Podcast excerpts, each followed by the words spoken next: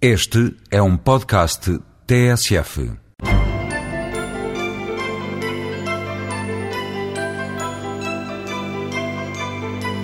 Esta semana, o Eureka foi conhecer um projeto europeu que pretende mapear a radiação da nossa galáxia. Este sinal é uma espécie de ruído que impede os astrofísicos de medir com exatidão a radiação primordial libertada após o Big Bang há cerca de 13,7 bilhões de anos. Os cientistas da Universidade de Aveiro querem medir o sinal galáctico e assim desenhar uma janela que permita observar a infância do universo. Jornalismo científico em Portugal é hoje muito criticado pelos atores das notícias. Por isso, fomos ouvir as queixas dos cientistas, os medos e a importância que atribuem à divulgação científica. Um grupo de alunos de mestrado utilizou uma ferramenta desenvolvida na Universidade de Aveiro para construir um material didático onde o protagonista é o bacalhau. As histórias dos pescadores, o caráter religioso da faina e o perigo da extinção são alguns temas abordados. Livros, filmes, fotografias e uma grande reportagem do jornalista da TSF João Paulo Baltazar foram as fontes utilizadas. Suba então a bordo em mais uma viagem pelas águas da ciência e da tecnologia, em mais uma edição do Eureka.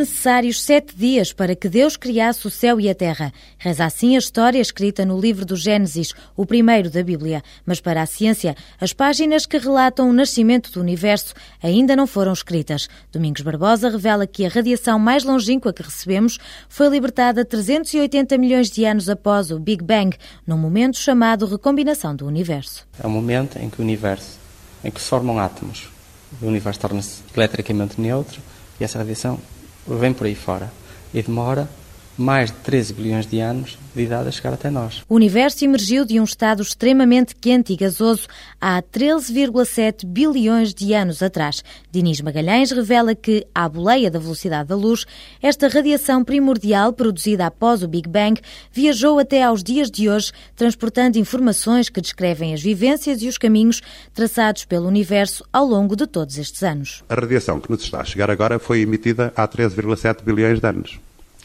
E os fotões, digamos assim, ao chegarem até nós, passaram por várias coisas e eles, de alguma forma, são portadores de uma mensagem dos sítios por onde passaram. É como se fosse um, um, um mensageiro. E essa informação que nos está a chegar contém, digamos, a memória da viagem que os fotões fizeram durante estes 13,7 milhões de anos. Olhando para essas não uniformidades, talvez seja possível, embora seja uma coisa muito complicada, descobrir, por exemplo, como é que as galáxias se formaram quantas é que se formaram e em, em, que altura da evolução do universo é que se formaram coisas deste tipo. Para Domingos Barbosa, investigador no Instituto de Telecomunicações da Universidade de Aveiro, a radiação primordial é a melhor sonda para conhecer as propriedades do universo e permite afirmar que a sua expansão não será eterna. O que é que caracteriza o universo? É a sua idade e a sua geometria. E conseguindo mapear essa radiação, nós temos acesso a coisas tão fundamentais como o que é que enche o universo, o conteúdo do universo porque essa radiação toda vai encontrar galáxias, vai interagir com matéria, etc. E vai sentir exatamente a gravidade da matéria dos diferentes constituintes do, do universo. E, portanto, podemos dizer exatamente qual é a densidade do universo, logo medimos uma gravidade do universo. E graças a isso nós podemos dizer hoje, graças a, umas características muito peculiares da radiação cósmica de fundo, que o universo vai estar em expansão infinita. Depois da formação do universo, surgiram as galáxias. O sistema solar orbita na Via Láctea, uma galáxia que é uma espécie de escudo semitransparente que obscurece a radiação que chega de um passado longínquo e impede a observação. Para ver a radiação que traz informação sobre o universo primordial, há que subtrair a radiação que é emitida pela galáxia. Esta radiação é um ruído que vai ser medido com a ajuda de investigadores nacionais. Dinis Magalhães revela que um aluno de licenciatura da Universidade de Aveiro percorreu o país à procura do sítio ideal para colocar uma antena que permitisse medir a radiação da galáxia com grande exatidão. É preciso que a latitude não seja muito elevada se nós queremos olhar para o plano do Equador, não vamos colocar a antena no polo. Depois é preciso um sítio alto. Para quê? Porque a umidade atmosférica é uma coisa que nos traz problemas. Depois é um sítio que convém que esteja longe de fontes de interferência. E além disso, sendo um sítio alto, convém que seja um sítio que esteja rodeado por elevações maiores, para não recebermos coisas com origem na Terra, para estarmos só a olhar para o espaço. O local que respondeu aos requisitos dá pelo nome de Porto de Balsa. Fica no Conselho da Pampilhosa da Serra, em plena Serra do Açoure. Aqui vai ser montada uma antena de 9 metros que vai medir a radiação galáctica. Domingos Barbosa justifica as grandes dimensões desta antena. Idealmente, nós queremos construir um satélite que seja capaz de observar a 30 GHz, alguns canais para cima e alguns canais para baixo, como 5 GHz, para podermos saber qual é o sinal que vem do Big Bang, qual é o sinal da galáxia e como nós medimos sempre uma mistura dos dois, comparando canal a canal, podemos dizer esta percentagem é cosmológica, esta percentagem é galáctica. O satélite tinha que ter um canal a 5 GHz. Mas para ter um canal a 5 GHz e medir só a emissão da galáxia, precisava ter um espelho muito grande, da ordem de quase 9 metros. Ficaria impossível fazer um satélite com um programa científico normal.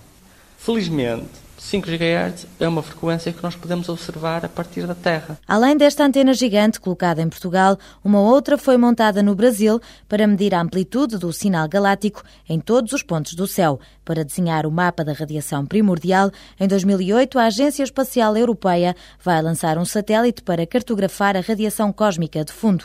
Em terra e no espaço, Dinis Magalhães, docente na Universidade de Aveiro, refere que a ideia é conhecer a radiação emitida pela nossa galáxia no domínio das microondas para retirar esse ruído e assim traçar o mapa do universo no passado. Vamos ter um mapa em que as cores correspondem a diferentes intensidades de radiação. Nós fazemos observações da radiação emitida pela nossa galáxia, como sabe é a Via Láctea. Aqui, com radiotelescópios terrestres. Eles fazem observações do ruído do espaço exterior e também, obviamente, medem o ruído galáctico. No fundo, é para melhorar as observações das outras pessoas. Este projeto, onde participam investigadores da Universidade de Aveiro, integra um trabalho que este ano foi distinguido com o Prémio Nobel da Física, atribuído a John Smoot, por ter descoberto que a temperatura do universo tem intensidades diferentes.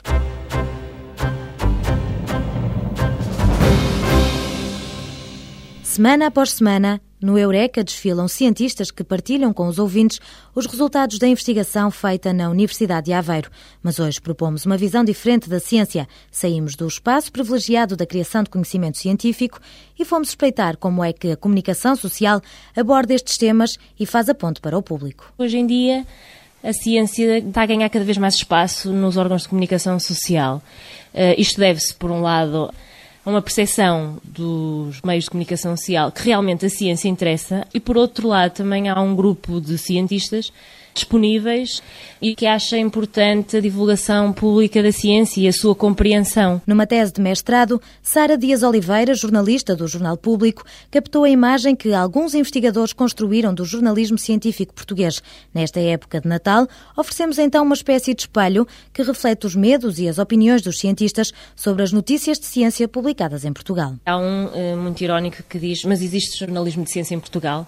Ponto de interrogação. Portanto, eles criticam muitas vezes os jornalistas que escrevem sobre ciência em Portugal a nível do, do rigor da linguagem que utilizam, eh, a nível mesmo do espaço, da forma de tratamento da notícia, porque os cientistas estão habituados a investigações eh, de anos e que têm uma introdução e acabam na conclusão e depois quando se apercebem que exatamente o que interessa aos jornalistas para transmitirem aos leitores é exatamente o resultado dessa pesquisa. Na opinião de José Maria Ferreira, investigador na Universidade de Aveiro, as notícias seriam mais rigorosas se pudessem ser lidas pelos cientistas antes da publicação. Quando os textos nos são colocados, digamos assim, à disposição para nós corrigirmos ou opinarmos, as coisas saem um pouco melhor.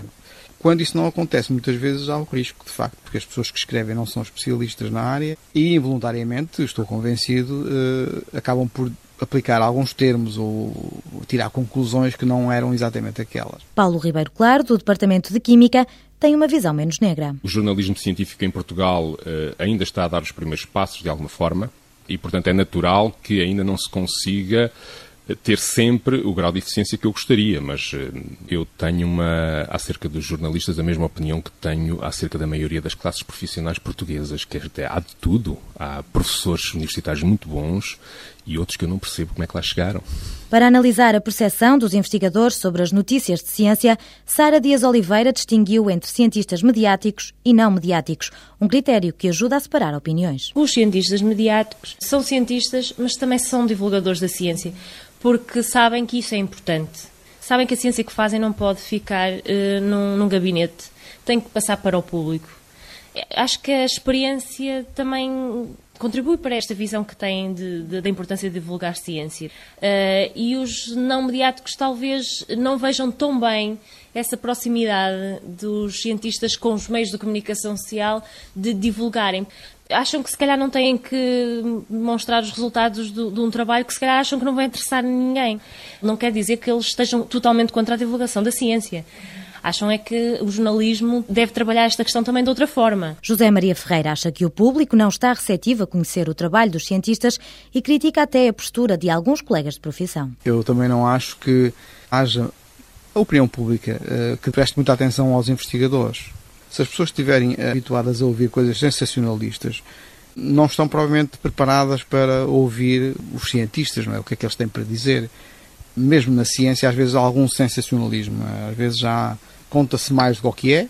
Há que haver aqui também alguma honestidade naquilo que se publicita. Numa altura em que o Orçamento de Estado para 2007 prevê uma verba generosa apenas para o Ministério da Ciência e do Ensino Superior, o investigador da Universidade de Aveiro defende que os cientistas têm de prestar contas à comunidade. Custa-me entender como é que um país pode pedir aos contribuintes que paguem eh, as custas da investigação e depois não lhes dê contas. Não é só um repertório, digamos assim, falado ou escrito, mas é depois também a aplicação desses conhecimentos a favor da economia portuguesa. Para Paulo Ribeiro Claro, partilhar a investigação feita nas universidades é uma obrigação. Os cientistas trabalham nos seus laboratórios e devem dar conta uh, ao público da forma como estão, ao fim e ao cabo, a gastar o dinheiro, uh, que, é, que é de todos.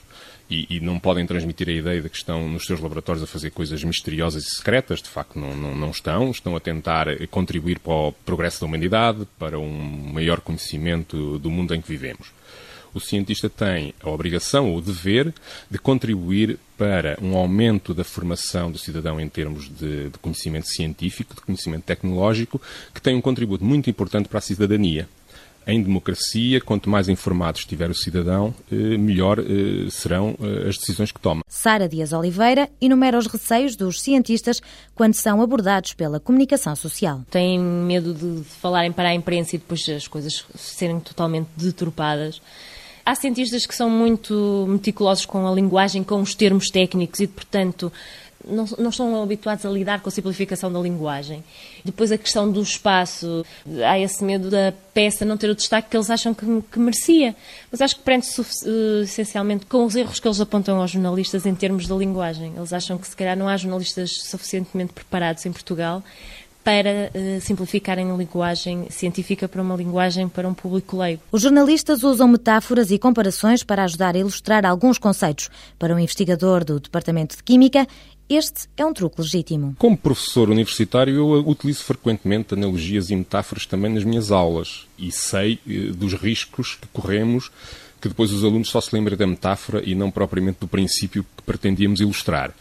Há também esse risco com o público, mas, por exemplo, a metáfora que Einstein utilizou para explicar a relatividade do tempo, comparando a duração de 30 segundos sentado em cima de um fogão quente e 30 segundos ao lado de uma rapariga bonita, é um exemplo excelente, apesar de ser muito pouco rigoroso cientificamente. Os jornalistas são intermediários com a função de traduzir a linguagem hermética da ciência para um discurso mais simples, mas nem sempre recebem a aprovação dos cientistas. Alguns investigadores experimentaram ser jornalistas durante três meses, sentiram os constrangimentos de uma redação e no final mostraram-se mais tolerantes face às notícias de ciência. Não tinham a noção de que era complicado falar com as fontes, porque muitas vezes elas não estavam disponíveis. Tiveram a percepção que realmente o discurso jornalístico, o método jornalístico é totalmente diferente do científico. Havia uma até que curiosamente dizia que lia as notícias ao contrário e só assim é que se percebeu como é que tinha que escrever jornalisticamente, ou seja, os resultados é o que interessa, portanto, e vem no início e a nível de espaço, tempo, adequar uma linguagem científica a uma linguagem para um público leigo também foi complicado. Depois dessa experiência, eles realmente hum, já compreendiam melhor o resultado final de um jornalista. Formação para jornalistas, cientistas nas redações, mais gente a fazer divulgação de ciência. Três desejos para que no próximo ano a ciência refletida na comunicação social seja digna de um prémio Nobel.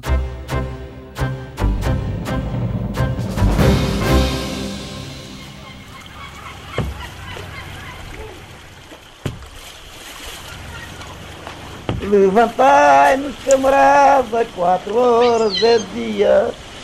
Vamos embora, todos comigo, temos que ir para a pescaria. Seja louvado a nosso Cristo. Ora, rapaziada, vamos aí. Depoimentos recolhidos por uma professora da Fuseta, no Algarve, ganharam voz numa reportagem do jornalista da TSF, João Paulo Baltazar. Uma passagem de testemunho que foi reciclada por alunos de mestrado da Universidade de Aveiro que compilaram informação sobre o bacalhau. Além do áudio, há ainda textos e fotografias recolhidas num livro intitulado A Campanha do Argos. São imagens de homens, barcos, mar e bacalhaus captadas pelo australiano Alan Villiers. Em 1950, este oficial da Marinha e repórter da National Geographic Magazine seguiu viagem no Lugre Argus. Tinha sido contratado pelo regime de Salazar para escrever um livro que acabou traduzido em mais de uma dezena de línguas. O Estado Novo queria mostrar ao mundo como eram heróicos os pescadores portugueses, herdeiros dos navegantes das descobertas. O jornalista João Paulo Baltazar ouviu histórias que espelham a superstição e o caráter religioso dos pescadores. Depois de largarem amarras, um dos primeiros acontecimentos a bordo dos navios era a distribuição dos doris, os pequenos botes que eram utilizados na pesca à linha. Os doris estavam todos numerados e o capitão vinha com um saquinho com as bolas, cada um tirava uma bola para saber qual era o número que competia. Eram bolas de madeira? Bolinhas de madeira, como no lote. Havia três, o meu pai calhou no ano 13 e ele depois pôs de maio. Quando estava no voeiro, normalmente estava a chamar os botes, os sinos, tinham os sinos a tocar e a sirene. Já viste uma, uma sirene como essas que usam os, os bombeiros. Tempos difíceis, salpicados com episódios trágicos. Vamos lembrar como o bacalhoeiro Maria da Glória foi afundado por um submarino durante a guerra em 42, vestindo de luto várias famílias portuguesas. Foi um senhor dos que salvaram. Então ele é que contou. Foram trapeados, saltaram para os botes, alguns, outros morreram a bordo. Aquilo foi um, foi um pandemónio a bordo do navio. O navio foi para o fundo e eles ficaram, não sei quantos, a bordo dos botes. E onde é que foi isso? Isto foi a caminho da Gravelândia. Para a história, ficou que o Maria da Glória foi torpedeado por um submarino desconhecido, mas há registros de que terá sido um ataque dos alemães. Além da componente cultural, onde se procurou recuperar textos, imagens e vozes que descrevem a vida a bordo dos bacalhoeiros, Franco Leper revela que este projeto, desenvolvido no âmbito de um mestrado em didática realizado na Universidade de Aveiro, integra uma visão atual, dando destaque ao perigo de extinção da espécie e à subida do preço. Encontramos uma canção que é o Fadinho do Bacalhau, temos aqui uma versão de Paulo de Carvalho que realmente afirma que o, o bacalhau está muito caro, agora subiu do posto, está pela hora da morte.